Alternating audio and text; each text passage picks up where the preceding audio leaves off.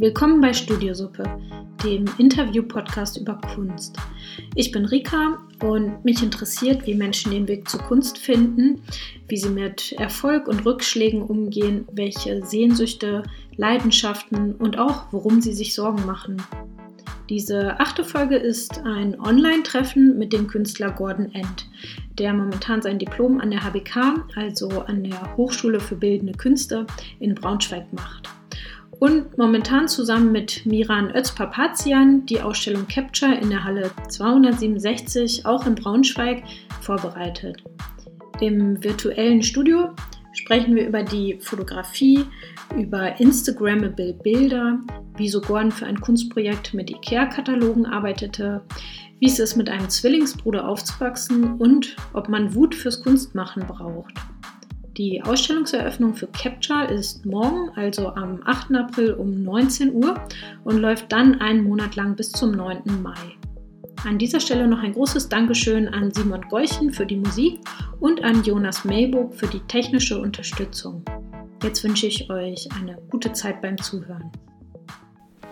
Gordon, würdest du dich jetzt als Konzeptkünstler sehen? Ähm, ich würde schon sagen, dass ich konzeptionell arbeite. Ich finde so Konzeptkünstler, für viele hat das so einen falschen, ist das so ein falscher Begriff irgendwie oder viele Leute können damit nicht so viel anfangen. Ähm, deswegen sage ich meistens, ich arbeite fotografisch mit ähm, konzeptionellen ähm, Ideen. Ich sage nicht direkt, mhm. ich bin Konzeptkünstler, aber kann man schon so sehen, ja. Und das hat sich ja bei dir so ein bisschen auch entwickelt im Studium, oder? Wir haben uns ja kennengelernt in der Grundklasse in Braunschweig. Ähm, da haben wir zusammen bei Norbert Bisky äh, studiert. Genau. Und das war ja in der Malereiklasse. Und dann hattest du, glaube ich, zur Fotografieklasse gewechselt. Magst du mal ein bisschen erzählen, wie das Studium für dich war und wie sich das dann entwickelt hatte? Ähm, ja, gerne. Ähm, genau, also nach der Grundklasse bei Norbert Bisky habe ich ähm, Sean Snyder kennengelernt. Ähm, das ist ein äh, Konzeptkünstler aus den USA und ähm, war bei dem zwei Jahre und der hat mich ziemlich ähm, stark in die Richtung Konzeptkunst gebracht, weil ich schon in der Grundklasse nach ähm, Methoden gesucht habe, wie ich meine Arbeit anders, anders entwickeln kann als ähm, reine klassische ähm, darstellende Kunst, ähm, sag ich mal. Und der hat mich da sehr geprägt auf jeden Fall. Ich erinnere mich an so einen Satz von ihm, ähm, wo er gesagt hat, es gibt schon genug Bilder in dieser Welt. Ähm, es kommt darauf an, was man mit den Bildern erzählt. Das ist irgendwie bei mir so ähm, stark hängen geblieben. Ja, und danach hatte ich verschiedene andere Professoren, Professorinnen. Hm, ich hatte eigentlich jedes Jahr jemand ähm, anderen als äh, Lehrenden. Ich hatte dann ähm, Anne Pöhlmann, die ähm, auch ähm, konzeptionell arbeitet mit Fotografie. Die beschäftigt sich sehr viel mit ähm, dem Material, ähm, wie sie Fotos druckt und wie sie Fotos in den Raum bringt. Und dann hatte ich noch ähm, Nathalie Check als Professorin die sich auch sehr mit den Geschichten hinter Fotos beschäftigt und ähm, die auch in ihren Arbeiten ähm, Fotos sammelt, Archive anlegt, ähm, konzeptionell arbeitet. Und das hat mich natürlich sehr geprägt, ja. Und ich bin immer mhm. weiter weggekommen von der Malerei im Prinzip bis jetzt. Ja, vielen Dank. Ich hatte mir auch deinen Katalog angeschaut vorhin. Du hast ja eben auch gesagt, ähm, dein Professor, also Sean Snyder heißt der richtig? Oder also das ist der Name, ne? Genau. Mhm. Ähm, genau, was du eben gesagt hattest mit den äh, Bildern. Du arbeitest ja viel mit Dingen, die schon sozusagen bestehend sind. Also du hast ja zum Beispiel mit einem IKEA-Katalog oder mehreren gearbeitet, ne? hast da so äh, geschaut, also mit was für Werbebildern die arbeiten und hast dann dieses Vanitas-Motiv entdeckt von der Kerze, die äh, erloschen ist, also die dann sozusagen so, wo man den Qualm noch sieht. Ja, erzähl doch mal ein bisschen von der Arbeit, weil du hast geschrieben, dass du auch IKEA ähm, kontaktiert hattest. Jetzt würde mich interessieren, was haben die denn geantwortet und ja, erzähl mal ein bisschen von dieser Arbeit. Genau, das war eigentlich, die Arbeit hat als Zufall angefangen. Ich habe ähm, einfach einen IKEA-Katalog in der Post ähm, zugestellt bekommen und bin den durchgegangen und habe äh, dann gemerkt, dass es halt bei den ähm, Fotos von den Interieurs mit den Kerzen, dass da ganz oft ähm, die Kerzen so erloschen dargestellt werden, was mich gewundert hat, weil ich ähm, eigentlich Ikea immer damit verbunden habe, dass man halt sich ein neues Leben aufbaut, dass man Familie gründet und das alles sehr lebensbejahend in dem Katalog ist und ähm, sehr ästhetisiert und dieses Familienleben im Vordergrund steht. Und da hat für mich dieses ähm, Motiv mit der erloschenen Kerze nicht reingepasst, weil das, wie du schon sagtest, ähm, halt irgendwie so auch in der Vanitas-Malerei ähm, so ein Zeichen von Vergänglichkeit und Tod oder Auslöschung ist. Ähm, dann war ich einfach erstmal ähm, interessiert, gibt es davon mehr Bilder als jetzt in diesem einen Katalog und habe dann halt ähm, 20 Jahre IKEA-Kataloge durchgeguckt mm, und habe halt nach diesem bestimmten Motiv gesucht und das hat für mich natürlich immer noch nicht die Frage beantwortet, warum sind die Kerzen denn jetzt eigentlich erloschen. Und dann habe ich daraufhin halt IKEA kontaktiert, was gar nicht so einfach war. Ich habe erst ähm, Deutschland angeschrieben, IKEA Deutschland und dann IKEA Schweden und habe mich dadurch ähm, verschiedene ähm, E-Mails ähm, durchgewütet und IKEA Schweden hat mir dann geantwortet sogar ziemlich ausführlich und ziemlich lustig. Ähm, der Designer, der die Fotos da gemacht hat, ähm, hat auch mir so Smileys geschickt und war da sehr offen und meinte so, ja, ähm, es ist interessant, dass das jemand bemerkt hat und ähm, es freut uns sehr, dass jemand die Arbeit so ähm, wertschätzt. Die meinten halt, dass die Fotos so gemacht werden, damit man halt sieht, dass die Kerze nicht ähm, brennt, wenn jemand, wenn niemand im Raum ist. Und es geht halt um so Sicherheitsfragen. Also man darf kein offenes Feuer alleine lassen in ähm, der Wohnung und das soll auch in den Fotos nicht so kommuniziert werden. Aber er meinte auch tatsächlich, dass sie sich bei ähm, alter Malerei auch ähm, Inspiration gesucht haben und dass es da durchaus auch ähm, die Intention gab, dass die Fotos so aussehen. Also so eine Mischung. Genau. Mhm. Und die Briefe, also die E-Mails, die dann hin und her gingen, äh, die sind dann auch Teil deiner Arbeit geworden? Genau, ich habe die ähm, Recherche dann im Fotomuseum in Braunschweig gezeigt, bei einer Gruppenausstellung und habe die E-Mail äh, mit diesem Designer ähm, ausgedruckt und da auch gezeigt, damit man das nachvollziehen kann, ähm, was hinter mhm. den Fotos ähm, steckt. Hm. Ja, ich wäre jetzt gar nicht auf die Idee gekommen mit diesem Sicherheitsfaktor, aber ist natürlich total ähm, sinnig. Also genau, aber da hatte ich überhaupt nicht drüber nachgedacht.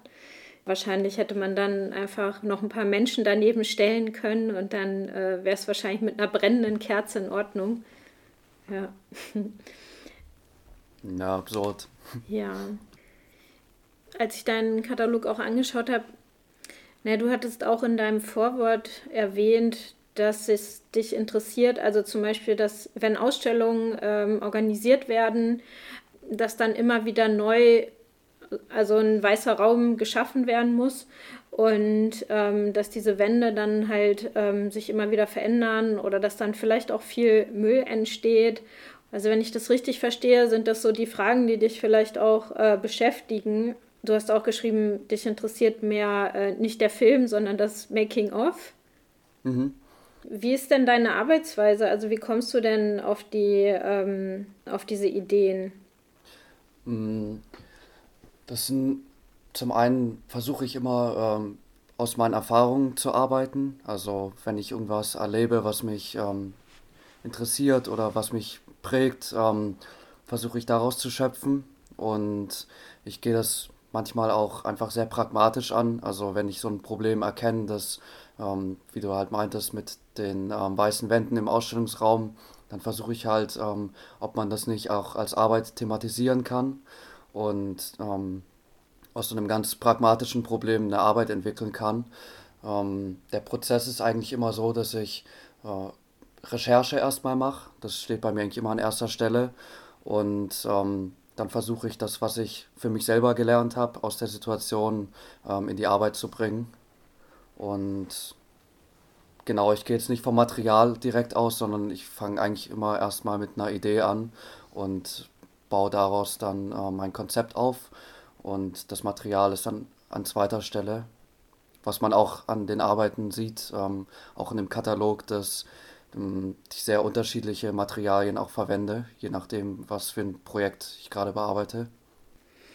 Und du hast ja früher auch äh, gemalt, also dann in der Grundklasse. Und da hat man ja oft auch äh, den Beginn sozusagen mit dem Material, also dass man dann einfach äh, beginnt und dann guckt, was passiert. Vermisst du manchmal diese Arbeitsweise oder ähm, ist das jetzt was, was du für dich sozusagen gefunden hast und wo du dich wohlfühlst? Also ja, diesen anderen Prozess über erstmal über das, äh, über die Recherche, über das äh, Konzept. Also ich meine, beim Malen kann man natürlich auch Recherche machen. Mhm. Allerdings kann man halt auch einfach beginnen und schauen, wo führt es einen dann hin. Ja, das ist eine sehr gute Frage. Die ähm, stelle ich mir eigentlich auch äh, gerade in der letzten Zeit recht häufig wieder. Ähm, manchmal vermisse ich schon dieses Direkte, dass man einfach anfangen kann und dass man nicht ähm, lange ähm, recherchieren muss und dass man sowas Direktes hat. Ähm, ich habe jetzt auch wieder angefangen, in der letzten Zeit sehr viel zu zeichnen, weil ich einfach einen Ausgleich brauche zu diesen langfristigen, ähm, langen angelegten Projekten. Aber ich muss auch sagen, dass es gleichzeitig für mich ähm, ist das konzeptionelle Arbeiten auch sehr ähm, ein sehr guter Weg für mich geworden, wie ich, wie ich arbeiten kann, weil ich eigentlich ähm, dadurch, dass ich mir so ähm, Regeln am Anfang von jedem Projekt setze, wie ich arbeiten möchte, ist, das, ist der Prozess sehr klar und ich ähm, komme dadurch niemals so in den, ähm, in, in den Moment, dass ich nicht weiß, wie ich weitermachen soll oder wann ich fertig bin, dadurch, dass das alles so klar abgesteckt ist. Hat beides seine Vor- und Nachteile, würde ich sagen. Mhm. Beantwortet das die Frage? Ja. Okay. Ja, auf jeden Fall. Ich komme noch mal ein bisschen so auf das Studium zurück und also ich hatte ja gesehen, du bist äh, in Freiburg im, im Breis, jetzt, das muss ich nochmal sagen, in Freiburg im Breisgau geboren. Mhm. Hast du auch länger dort gelebt? Nee, eigentlich gar nicht. Ich bin mit ähm, vier Jahren bin ich nach ähm, Schauendorf gezogen, das ist in der Nähe von Stuttgart und habe da dann meine Kindheit mehr oder weniger verbracht und bin nach der Schule dann ähm, nach Frankfurt und Berlin gegangen.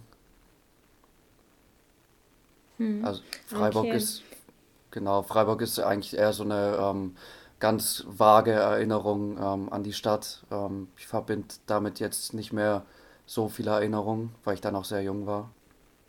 Und ich weiß ja auch, dass du äh, Musik machst, also dass du ähm, eine Band hast, wo du spielst. Und hast du denn äh, auch mal überlegt, nur Musiker zu sein oder einfach Musiker zu sein? Also wann kam für dich die Entscheidung, Kunst zu studieren? Hattest du dann darüber schon länger nachgedacht oder dann erst irgendwie so, als du die Schule beendet hast? Also wie war das für dich? Mm, mit Kunst und Musik, das lief eigentlich immer parallel. Äh, ich habe da bis jetzt noch gar nicht eine Entscheidung richtig treffen müssen, weil ähm, beides ähm, nach wie vor funktioniert gleichzeitig. Ähm, ich setze da eigentlich nicht wirklich Prioritäten, ich mache beides gleich intensiv. Ich glaube, Kunst zu studieren war für mich einfach der Ansatz, dass ich mir gesagt habe, ich möchte dieses Musikprojekt mit meinem Bruder zusammen einfach ähm, in meiner Freizeit machen. Und ich verfolge das ähm, aus Interesse und Kunst möchte ich aber noch mehr lernen. Und ähm, bei Musik hatte ich mehr das Gefühl, dass ich da einfach durch die Zeit, dass ich da mehr für mich alleine lernen kann. Und bei der Kunst habe ich gemerkt, dass ich da einfach noch mehr Input brauche und ähm, mehr Erfahrung sammeln muss. Bei mhm. der Musik lernt man ja auch dazu, wenn man Konzerte spielt live oder wenn man viel probt. Ähm, das war für mich immer so ein natürlicher Prozess, dass man da irgendwie besser wird, ohne dass man jetzt direkt Musik studieren muss. Ja, irgendwie ist ja Musik und Kunst auch sehr ähnlich. Also so gerade so im Prozess des Machens, finde ich, hat man oft auch so diesen Flow-Moment.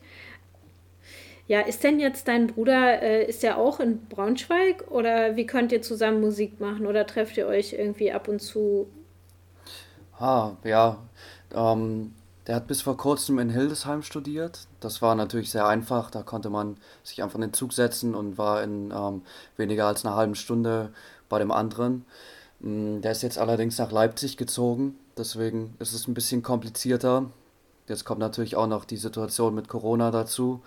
Ähm, dementsprechend üben wir, wenn es möglich ist, so alle ein bis zwei Monate und haben auch eine längere Pause jetzt gemacht.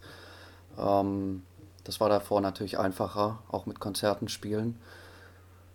Ja, aber Mhm. man, man muss dann irgendwie auch umdenken. Ich finde, das ist dann kein Grund, jetzt damit aufzuhören, sondern eigentlich ähm, gibt es so viele Möglichkeiten auch, dass man sich ähm, Aufnahmen hin und her schickt, dass man irgendwie ähm, per Videochat miteinander redet und ähm, ich finde, das sollte eigentlich der, ähm, dem kreativen Prozess nicht im Weg stehen. Da muss man halt dann einfach neue Wege finden. Ja, Naja, das ist gut, wenn ihr da Lösungen findet, auf jeden Fall. Und Leipzig äh, ist ja auch gar nicht so weit weg. das stimmt. Ja. Genau. Mhm. Das heißt, du hast auch immer schon ähm, irgendwie dich für Kunst interessiert und dann ähm, stand das schon immer fest? Prinzip schon, irgendwie ja. Klingt so ein bisschen prätentiös, aber ähm, mir wurde zum Beispiel von, von meinen Eltern gesagt, dass ich ähm, angefangen habe zu zeichnen, bevor ich äh, laufen konnte. Das scheint irgendwie schon immer so ein, so ein Ding gewesen zu sein, was mich interessiert hat. Für mich war klar, dass es einfach irgendwie eine Leidenschaft ist, dass ich das sehr gerne mache, dass sich das ähm, für mich auch nicht wie Arbeit anfühlt. Ja, deswegen war es eigentlich schon relativ klar für mich. Ja.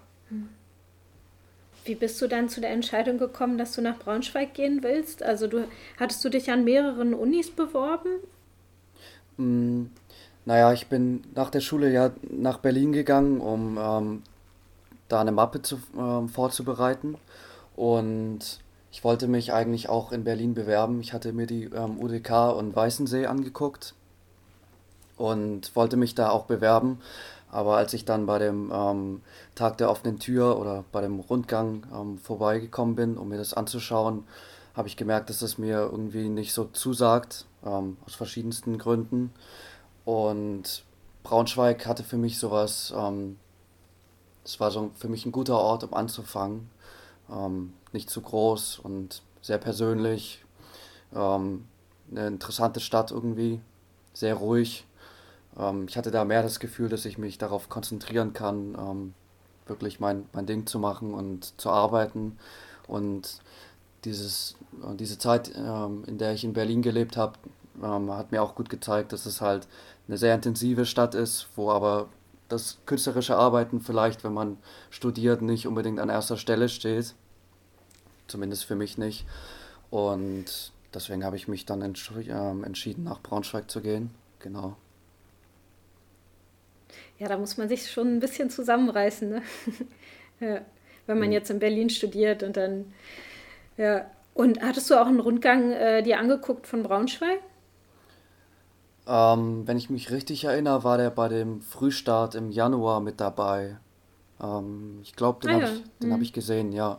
Ich bin auf jeden Fall durch die Ateliers gegangen. Hm? Okay, cool. Jetzt hast du ja gerade schon ein bisschen erzählt, dass dir so gut gefallen hat an der Hochschule für Bildende Künste. Jetzt machst du bald deinen Abschluss. Ähm, wie ist denn das für dich? Also jetzt machst du dein Diplom und wie fühlt sich das an? Hast du das Gefühl, äh, also freust du dich darauf, dass du dann ähm, dein Diplom hast? Ähm, oder würdest du dir wünschen, noch ein bisschen weiter studieren zu können? Willst du dann einen Meister machen? Ja, wie sehen da so deine Wünsche aus oder deine, was für ein Gefühl hast du da so? Jetzt muss ich natürlich vorsichtig sein, um nichts Falsches zu sagen. Ähm, Doch, sag alles Falsches, das ist auch gut. ich habe gemerkt, dass mir Braunschweig ähm, viel gebracht hat bis jetzt, aber dass ich auch nochmal neue Eindrücke ähm, mitnehmen würde, gerne. Ähm, ich war ja auch jetzt im letzten Semester in Vilnius, ähm, in Litauen und habe da meinen Erasmus gemacht. Und da ist mir aufgefallen, dass natürlich so eine kleine Stadt ähm, ihre Vorzüge hat und ähm, dass man sich da gut konzentrieren kann und die ganzen Sachen. Aber ähm, es fehlt mir trotzdem noch so ein ähm, anderer Blick auf die Kunst und ähm, andere Ansätze. Deswegen freue ich mich, dass ich ähm, jetzt das ähm, Kapitel HBK bald abschließen kann und ähm, ich würde danach gerne noch weiter studieren. Ich plane auch mal Meisterschüler zu machen, aber halt nicht mehr in Braunschweig, weil ich glaube, das, was ich hier mitnehmen konnte, habe ich mitgenommen und ich würde einfach gerne noch mal einen anderen Eindruck bekommen. Und äh, in Vilnius, äh, in Litauen, da warst du ein Semester? Genau. Mhm. Das war sozusagen knapp vor Corona, oder? Äh, nee, das war tatsächlich genau in Corona. Das war jetzt vom oh. ähm, September letzten Jahres bis ähm, Januar diesen Jahres. Also in der Heißphase. Ähm, in der Zeit, in der ich da war, ist auch Vilnius äh, rote Zone geworden. Heißt kompletter Lockdown in der Stadt und alle Läden geschlossen und so. Ähm, ja. Hm. Und wie konntest du dann, konntest du überhaupt studieren? Also haben die dann ähm, online Sachen angeboten, die du auf Englisch, ähm, also wo du mitmachen konntest in englischer Sprache? Also ich nehme an, du kannst kein Litauisch oder also wie hat das funktioniert? ja, ähm, nee, ich kann kein Litauisch. Ich habe einen Sprachkurs da zwar gemacht, um äh, so die Basics mir anzueignen, aber die Sprache ist einfach verdammt schwierig. Das meiste war auf Englisch und viel war dann auch online, gerade nach dem ersten Monat, als dann der Lockdown kam. Ähm, wir haben im Prinzip so Aufgaben bekommen, die wir bearbeiten mussten und ähm, ich habe viel von zu Hause gearbeitet und konnte aber auch nach wie vor in die Werkstätten. Ähm, das war mit Anmeldung davor möglich. War natürlich schwierig, da so zu arbeiten. Ich hätte mir das, ich hätte das gerne ähm, noch ein bisschen freier gemacht und ähm, hätte mehr noch gesehen von der, von der Universität, aber den Umständen entsprechend haben die es eigentlich ganz gut organisiert, würde ich sagen. Hm. Ja, ist gerade nicht so einfach, ne? Ich meine, man stellt sich so ein Erasmus-Semester auch irgendwie anders vor, denke ich mal. Auf jeden Fall. Ähm, ja. Ähm, war bestimmt trotzdem eine coole Erfahrung, das einfach mal zu erleben. Würdest du denn deinen Meister dann in Deutschland machen oder möchtest du dann auch ähm, nochmal ins Ausland gehen? Hm, ich bin gerade am Überlegen. Ich ähm, kann mir beides sehr gut vorstellen. Ich hätte aber auch echt ähm, nichts dagegen, das im Ausland zu machen, weil die ähm, Zeit in Vilnius, das waren jetzt im Endeffekt nur vier Monate und da kommt man gerade erst so richtig an und fängt an, sich einzuleben, ähm, ein Gefühl dafür zu entwickeln, wie man sich in der Stadt bewegen kann und was möglich ist und was eher schwierig ist. Deswegen fände ich es eigentlich cool, nochmal den Meisterschüler woanders zu machen und nochmal mir richtig Zeit zu nehmen. Das ist aber natürlich gerade mit der Planung ein bisschen schwierig. Ja. Mal sehen. Ja, mal gucken, was noch so kommt. Ne? Ich bin mhm. auch gespannt jetzt, wie die Situation sich so entwickeln wird. Und ja. ich glaube, jetzt haben mittlerweile auch ein paar Kunstvereine auf. Oder ich glaube, jetzt wird das vielleicht ein bisschen gelockert, dass man wieder in Museen gehen kann. Ich denke mal, äh, das sollte eigentlich auch äh, möglich, ermöglicht werden, weil ähm, in Museen hat man ja die besten Voraussetzungen eigentlich. Also Masken tragen zu können und sich also man kann ja einen Desinfektionsspender vorne in, an den Eingang stellen. Ich denke ja. das sollte eigentlich möglich sein. Das hoffe ja, ich dass auch. Dass man wieder Kunst gucken kann. Wäre auf jeden Fall ein gutes Signal Und von der Politik, finde ich. Wäre schön, ja. Ja, du hattest ja vorhin auch so ein bisschen, also ich springe jetzt einfach mal so hin und her, ähm, von deinem Bruder erzählt.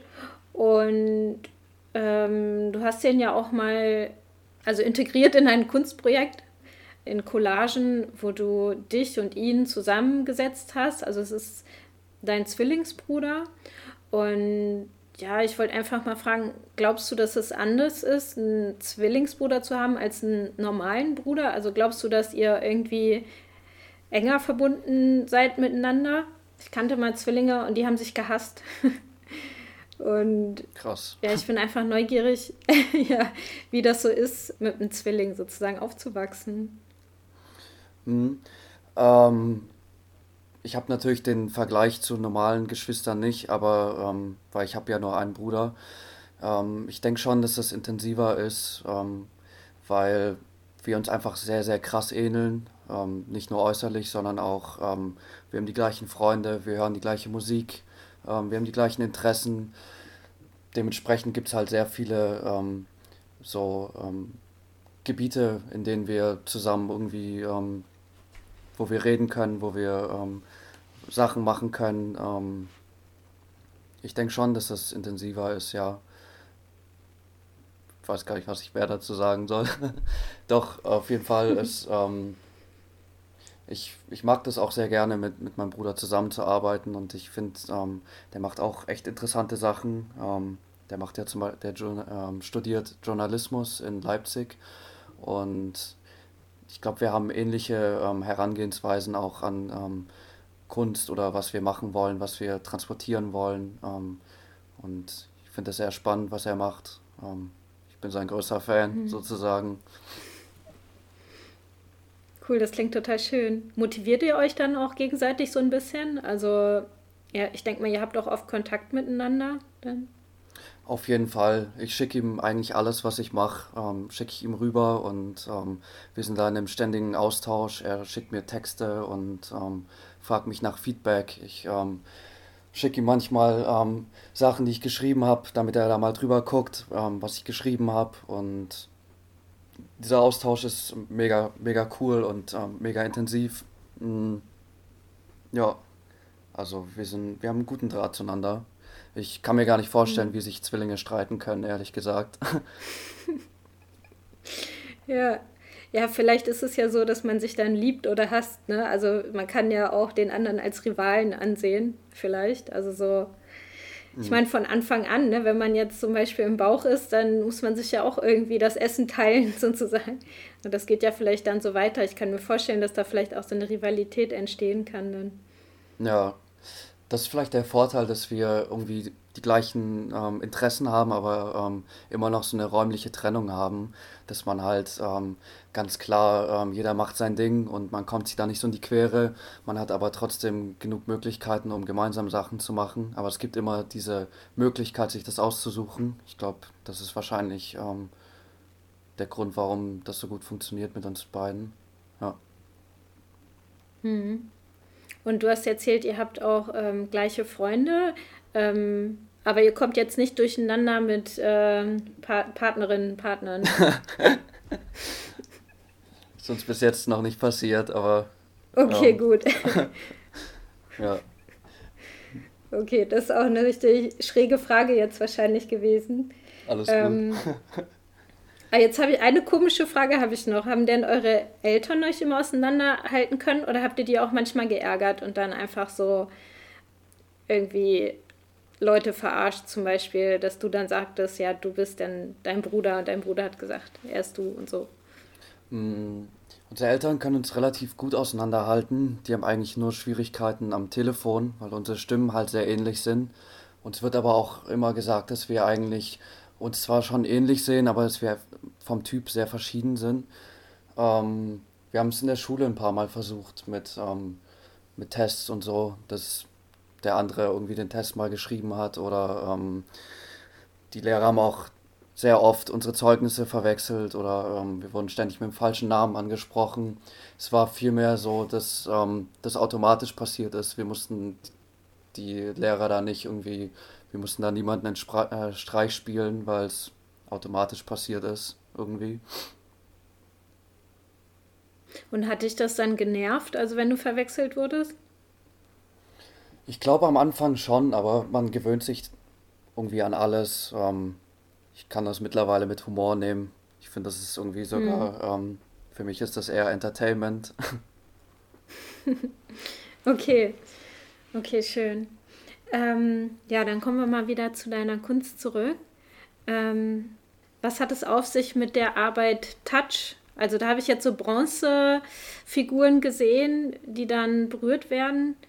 Magst du ganz kurz erzählen, was es damit auf sich hat? Ja, sehr gerne. Ähm, das ist eine Arbeit, die ist in ähm, Prag entstanden. Ähm, wir waren da mit ähm, ein paar Leuten eingeladen, ähm, um äh, eine Ausstellung mit den Studierenden von der ähm, Foto FAMU ähm, zu realisieren. Das ist die Kunsthochschule in Prag, genauer gesagt der Fotografie-Teil der Uni.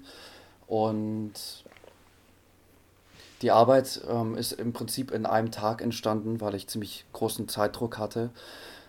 Mir ist einfach aufgefallen, in Prag gibt es sehr viele Bronzestatuen, die auch von ähm, Touristen ähm, aufgesucht werden. Und es gibt ja dieses Ritual, dass man eine bestimmte Stelle an der Bronze so anfasst, um Glück zu haben. Mir ist da aufgefallen, dass die ähm, Bronzestatuen halt an sehr prekären Stellen, sage ich mal, ähm, golden gefärbt waren. Also so im Schrittbereich oder ähm, ähm, wenn das so eine weibliche ähm, Figur war, dann halt an der Brust oder so. Und ich fand das irgendwie ähm, ziemlich absurd oder ähm, so skurril, dass, ähm, naja, dass es so viele unterschiedliche Leute gibt, die ja als Touristen in das Land kommen, um was von der Kultur mitzunehmen und dann verfallen aber alle in dieses gleiche Ritual und dadurch wird die Bronze so verändert und kriegt so einen, ähm, wortwörtlich so einen eigenen Touch. Ähm, ja, das ist die Idee dahinter. Sieht man in Prag sehr viel, mhm. diese Skulpturen. Mhm. Ja, ich glaube, das gibt es auch in Deutschland, ne? So eine Art Glücksbringer oder so. Man fässt dann da an, ja, und dann bringt einem das Glück vielleicht. Ja. Ja. Ja, das ist ja jetzt auch nicht möglich. Das ist eher so ein Ansteckungsritual dann, glaube ich, wenn alle da anfassen. Ja. ja. Ähm, und jetzt arbeitest du ja gerade an einem neuen Projekt, also zusammen mit, ähm, mit einem Freund von dir, mit Miran. Mhm. Und ihr plant eine Ausstellung, ähm, die heißt dann Capture. Und ich habe gelesen, also das hat mit diesem, ähm, oh, ich komme jetzt nicht auf den ganzen, also diese Abkürzung heißt ja was. Was heißt das nochmal? Ähm, das ist im Prinzip, sind das Bilder, die sicherstellen sollen, dass ähm, die Person, die gerade auf der Website ähm, sich bewegt, kein Computer ist. Ähm, da geht es einfach darum, dass, dass man verschiedene Bilder halt ähm, zuordnen muss, was kein Algorithmus kann bis jetzt. Ah ja, genau, das sind dann immer, wenn man dann so ähm, Klick an, wo du eine Ampel siehst und so, ne? Und dann klickst du da so, oder wo du eine Straße siehst, Zebrastreifen oder sowas. Und, oder man sieht so komische, äh, so ein Wort, was dann so irgendwie so geschwungen geschrieben ist, wo man dann die Buchstaben eintippen soll. Und mir fällt das manchmal auch total schwer, muss ich sagen, das lesen zu können, was dann da steht. Und dann irgendwie bestätigt man, man ist dann kein Roboter. Das stimmt, ja. Fühlt man sich so ein bisschen so. ertappt, als wäre man selber ein Roboter. ja, genau. Ähm, und was zeigt ihr in der Ausstellung und warum habt ihr die Capture genannt? Mm, die Grundidee von der Ausstellung ist, ähm, ein anderes Bild von Braunschweig zu zeigen. Ähm, die Fotos sind eine Mischung aus ähm, Schnappschüssen und ähm, Street Photography. Ähm, die alle, die Fotos sind alle in Braunschweig entstanden und der Name kommt daher, dass wir die Idee transportieren wollen, dass man ähm, zum einen sich die Stadt selber aneignet durch die Fotos, indem man ähm, durch die Stadt läuft und Sachen dokumentiert. Zum anderen soll es aber auch die Idee beinhalten, dass man die Fotos wiedererkennt und dass man vielleicht ähm, Orte aus einer anderen Perspektive erkennen kann.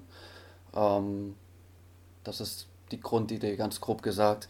Und die Werke werden ähm, zum einen klassische Fotos sein, Fotodrucke.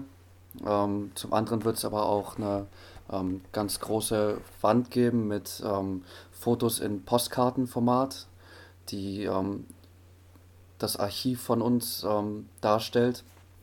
Wir haben natürlich viel mehr Fotos, als wir in der Ausstellung zeigen können.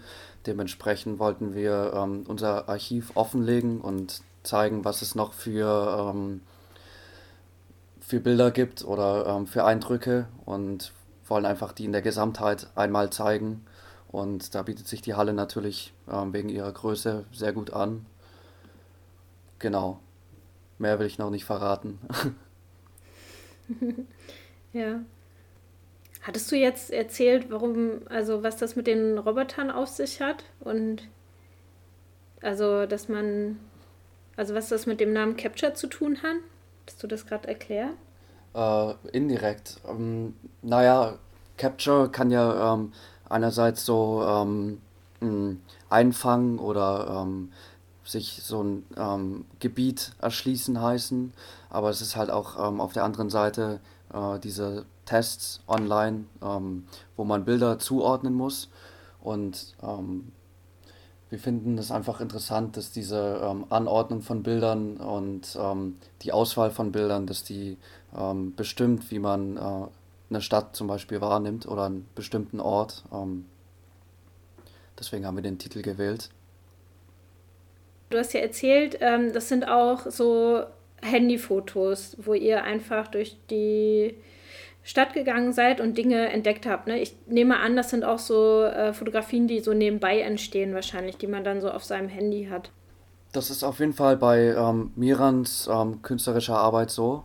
Ähm, er fotografiert fast ausschließlich mit seinem Smartphone und ähm, macht das auch, äh, indem er durch die Stadt sich bewegt in seinem alltäglichen Leben.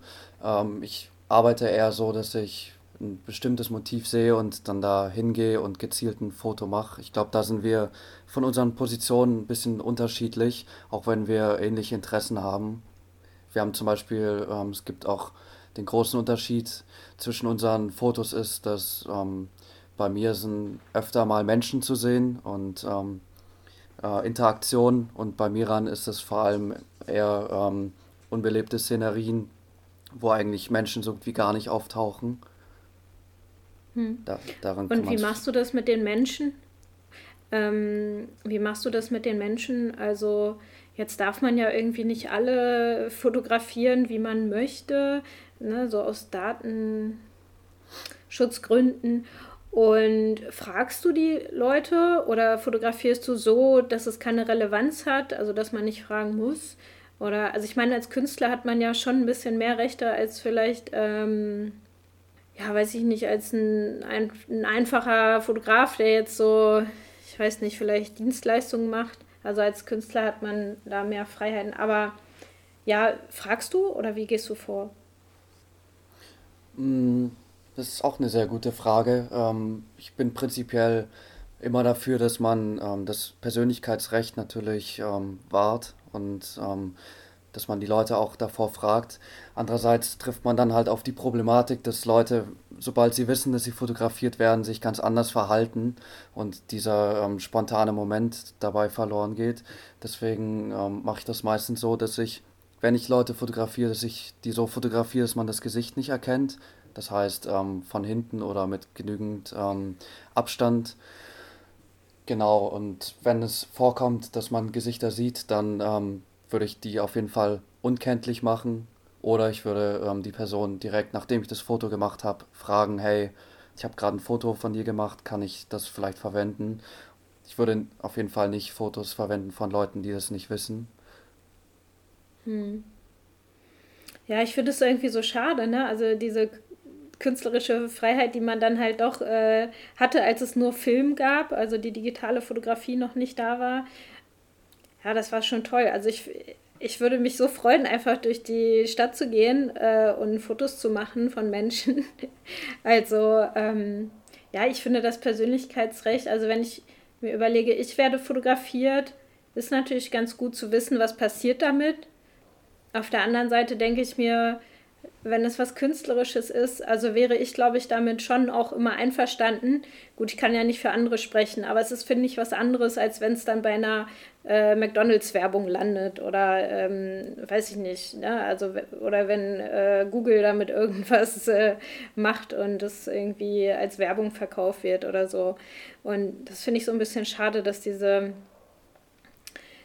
ja, dass, dass man da nicht mehr so spontan sein kann.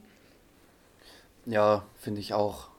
Es ist prinzipiell ja gut, dass Leute ähm, sensibel sind, wenn es um ihre Daten und ähm, ihre Bilder geht. Andererseits kann ich das dann nicht verstehen, wenn ähm, Leute ja jeden Tag ähm, hunderte Bilder von sich hochladen und da werden dann irgendwie schon auch Unterschiede gemacht, finde ich. Ich kann verstehen, wenn ähm, jemand Fremdes ein Foto von dir macht, dass das nicht das gleiche ist, als wenn ich selber bewusst ein Foto von mir mache und das hochlade. Aber wenn man ähm, auf das Ergebnis guckt, dann ist in beiden Fällen ähm, ein Bild von dir öffentlich zu sehen. Und dann spielt für mich eigentlich gar nicht mehr Hm. so die große Rolle, ob du das jetzt selber gemacht hast oder jemand anderes.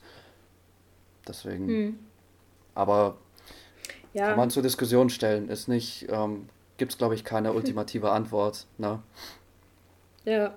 Auf jeden Fall ist es was, was jetzt, also was sich verändert hat, ne? Also die Fotografie zum Beispiel von Vivian Mayer, ähm, Street Photography, kennst du ja vielleicht. Oder, also es gibt ja auch noch andere, ähm, die Straßenfotografie gemacht haben.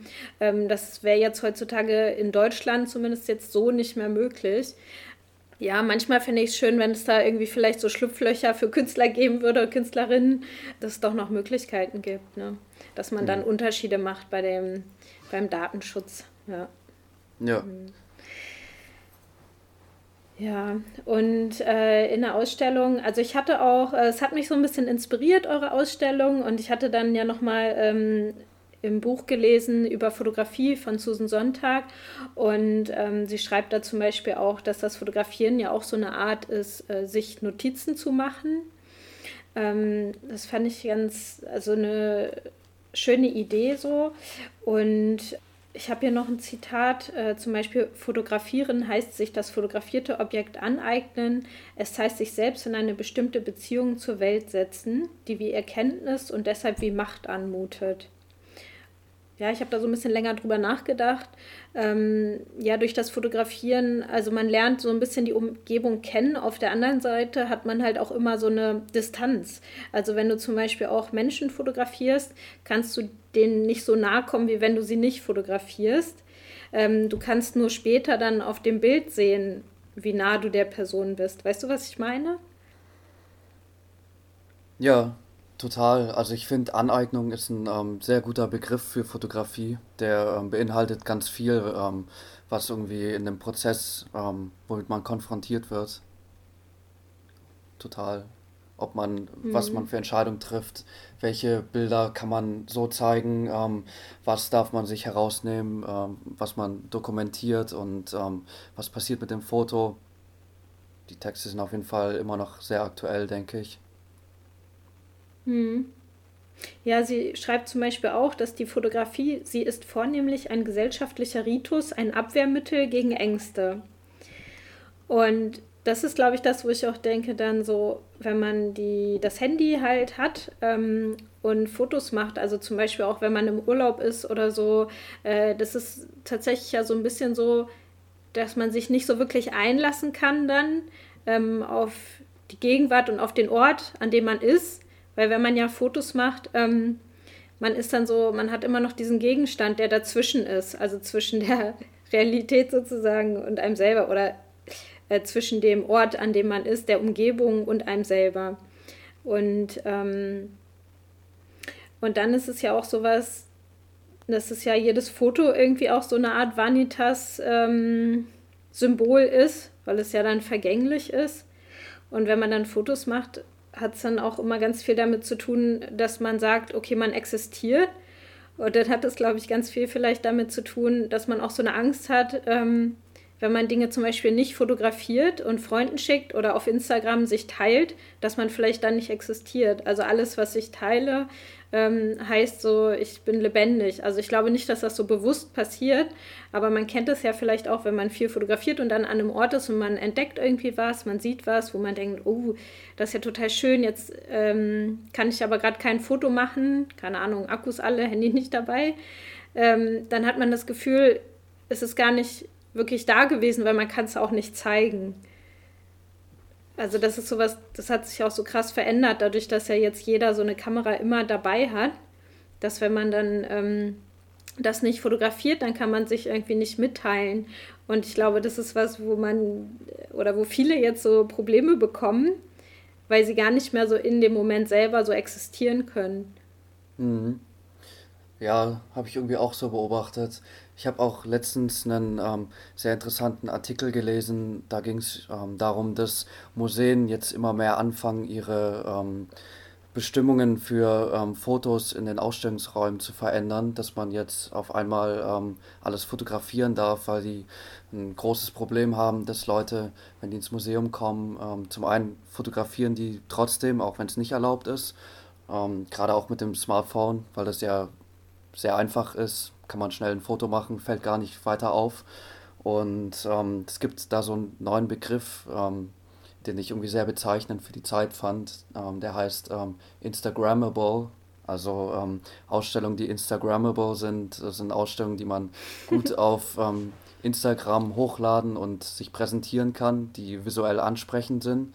Und es gibt ganze Museen, die sich diesem Prinzip jetzt bedienen und quasi sowas wie ein ähm, Set für ähm, Influencer bauen, viel mehr als eine Ausstellung, ähm, damit Leute da hinkommen und die Besucherzahlen ähm, konstant bleiben. Und dann geht es gar nicht mehr so richtig darum, um die Erfahrung, wie du meintest, oder um äh, vielleicht die Kunstwerke, sondern es geht eigentlich viel mehr darum, ich war hier und ähm, guck mal, ich habe auch noch gute Bilder von mir gemacht in dem Ort. Ähm, interessanter Trend irgendwie. Ja, oder auch vielleicht, dass man dann zeigt, ähm, guckt mal, ich beschäftige mich mit Kultur und Kunst. Das kann ja dann auch sowas sein. Mhm. Aber ich kenne das von mir selber auch, dass ich äh, im Museum Fotos mache, äh, dann oft äh, hinter dem also mit dem Hintergrund äh, sich Notizen machen. Äh, allerdings fällt mir auch oft auf, dass ich gar nicht mehr nachschaue. Also eigentlich habe ich dann Fotos gemacht mit dem Gedanken, ja, später kann ich dann gucken, ne, wer war das, wird das Bild gemacht und dann kann ich nochmal recherchieren. Aber oft mache ich das dann auch nicht mehr, weil ich ja dann wieder bei irgendeinem nächsten Moment bin, wo ich irgendwas anderes fotografiere. Und dieses sich auf etwas einlassen, ja, das, also das geht dann so ein bisschen verloren. Ähm, auf der anderen Seite ist es halt wirklich, finde ich, auch was ganz Wertvolles, dass man diese Kamera immer hat ne? und damit auch arbeiten kann. Also es ist so ein ambivalentes äh, Gefühl. Ja, total. Finde ich auch sehr, sehr spannend, irgendwie, wie ähm, Leute eine Ausstellung, durch eine Ausstellung gehen. Ähm, in Vilnius hatten wir zum Beispiel, äh, kurzer Exkurs, aber da hatten wir ähm, ein Typ in der Gruppe, der ähm, die ganze Zeit fotografiert hat in dem Museum, als wir zusammen mit ähm, einem Kurs ähm, da zu Besuch waren.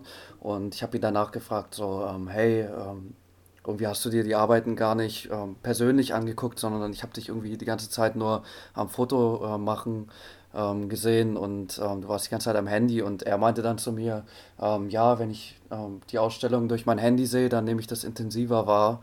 Und ähm, dann kann ich danach nochmal reingucken und ähm, ich bin dann mehr im Moment.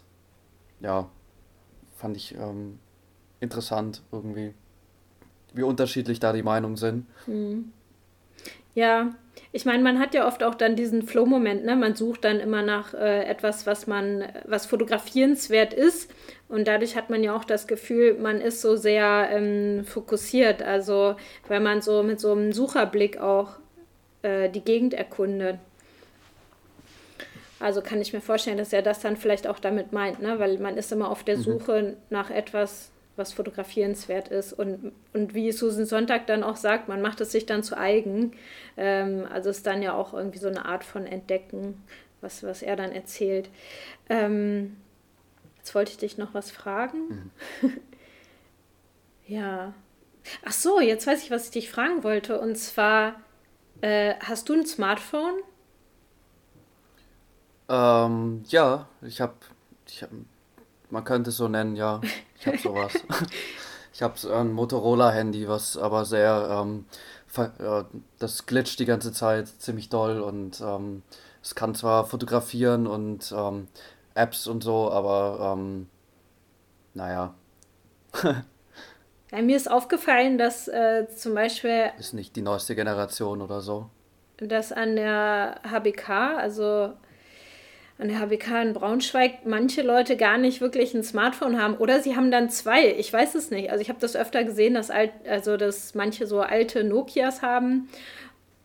Genau, und deswegen habe ich mich das gerade gefragt. Und manchmal hatte ich dann so irgendwie den Gedanken, diesen schönen, ach, vielleicht ändert sich das, vielleicht geht es so ein bisschen zurück, ne, dass man dann äh, wieder ja, etwas weniger abhängig ist, vielleicht so von so einem Smartphone.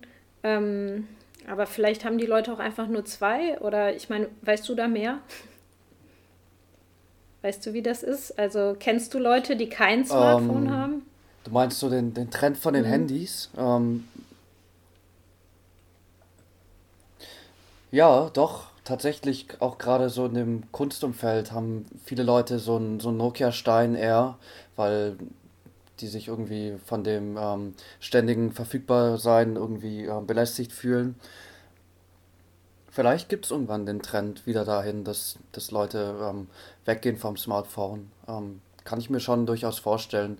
Andererseits muss man ja auch sagen, dass ähm, immer mehr auf das, ähm, auf diese Smartphones, ähm, immer mehr Funktionen kommen da ja dazu. Man macht Online-Banking jetzt auf dem Smartphone, man hat Maps, man macht ähm, Telefon, Video. Ähm, wer weiß, was noch kommt in, in der Zukunft. Vielleicht wird das Smartphone auch irgendwann ähm, total wichtig und ähm, ähm, unersetzbar. Kann ich mir auch gut vorstellen.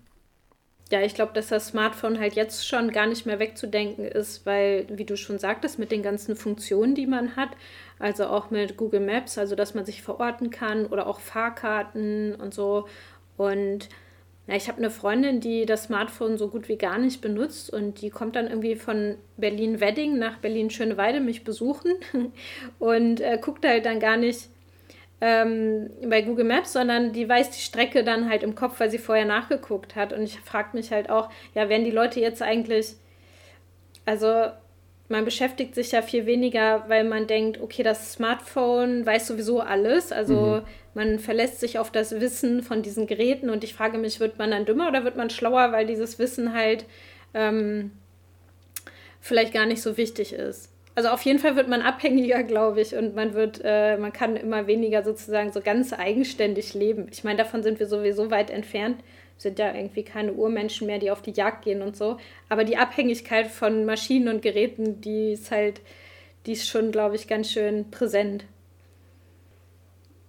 Du hast ja mit Miran zusammen jetzt für die Ausstellung gearbeitet und wie war das für dich, mit jemandem zusammenzuarbeiten?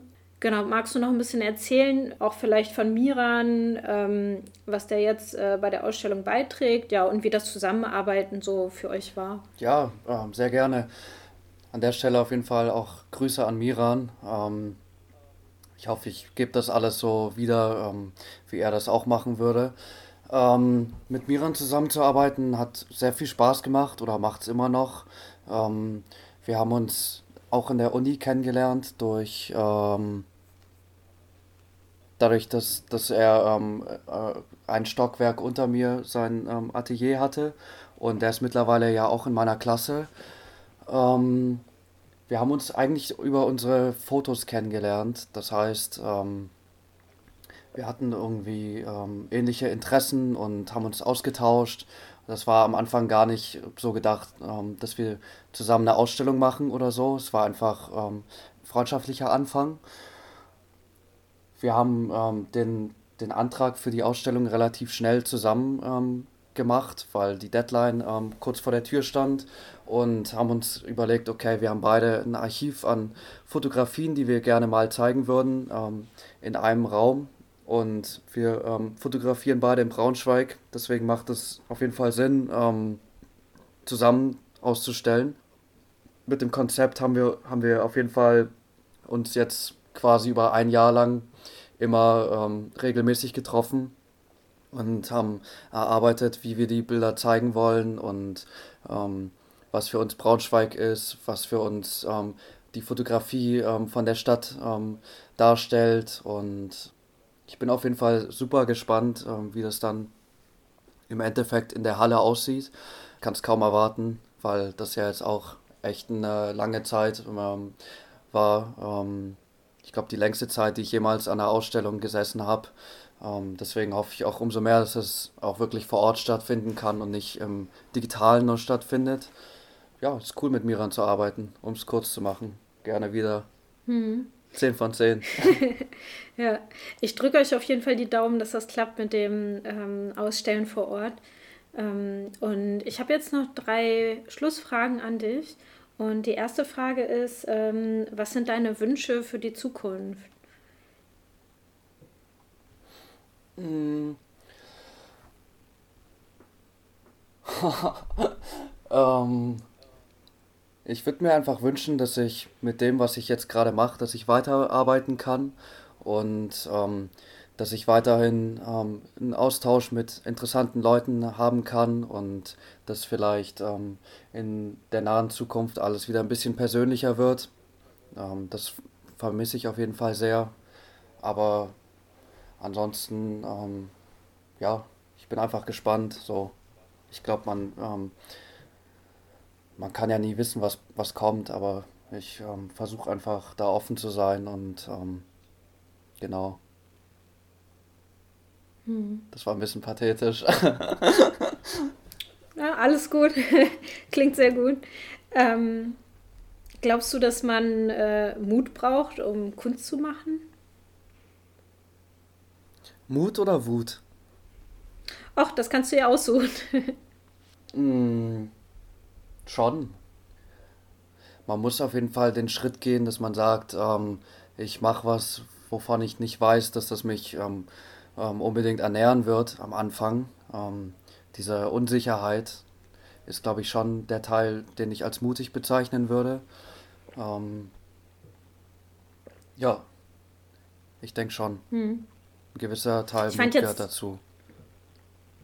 Ich fand deine Idee jetzt mit Wut auch gut. Glaubst du denn, man braucht auch Wut? ich glaube, es hilft auf jeden Fall. Es kommt drauf an, woraus man seine Energie zieht. Aber ich glaube, für viele Leute funktioniert das sehr gut. Und ähm, ich finde, ähm, das kann ein sehr starker Antrieb sein. Und ähm, ich glaube, viele Leute bedienen sich da auch. Ja, ich, ich glaube, mhm. so eine gute Mischung macht's. Und wie sieht für dich ein guter Tag aus?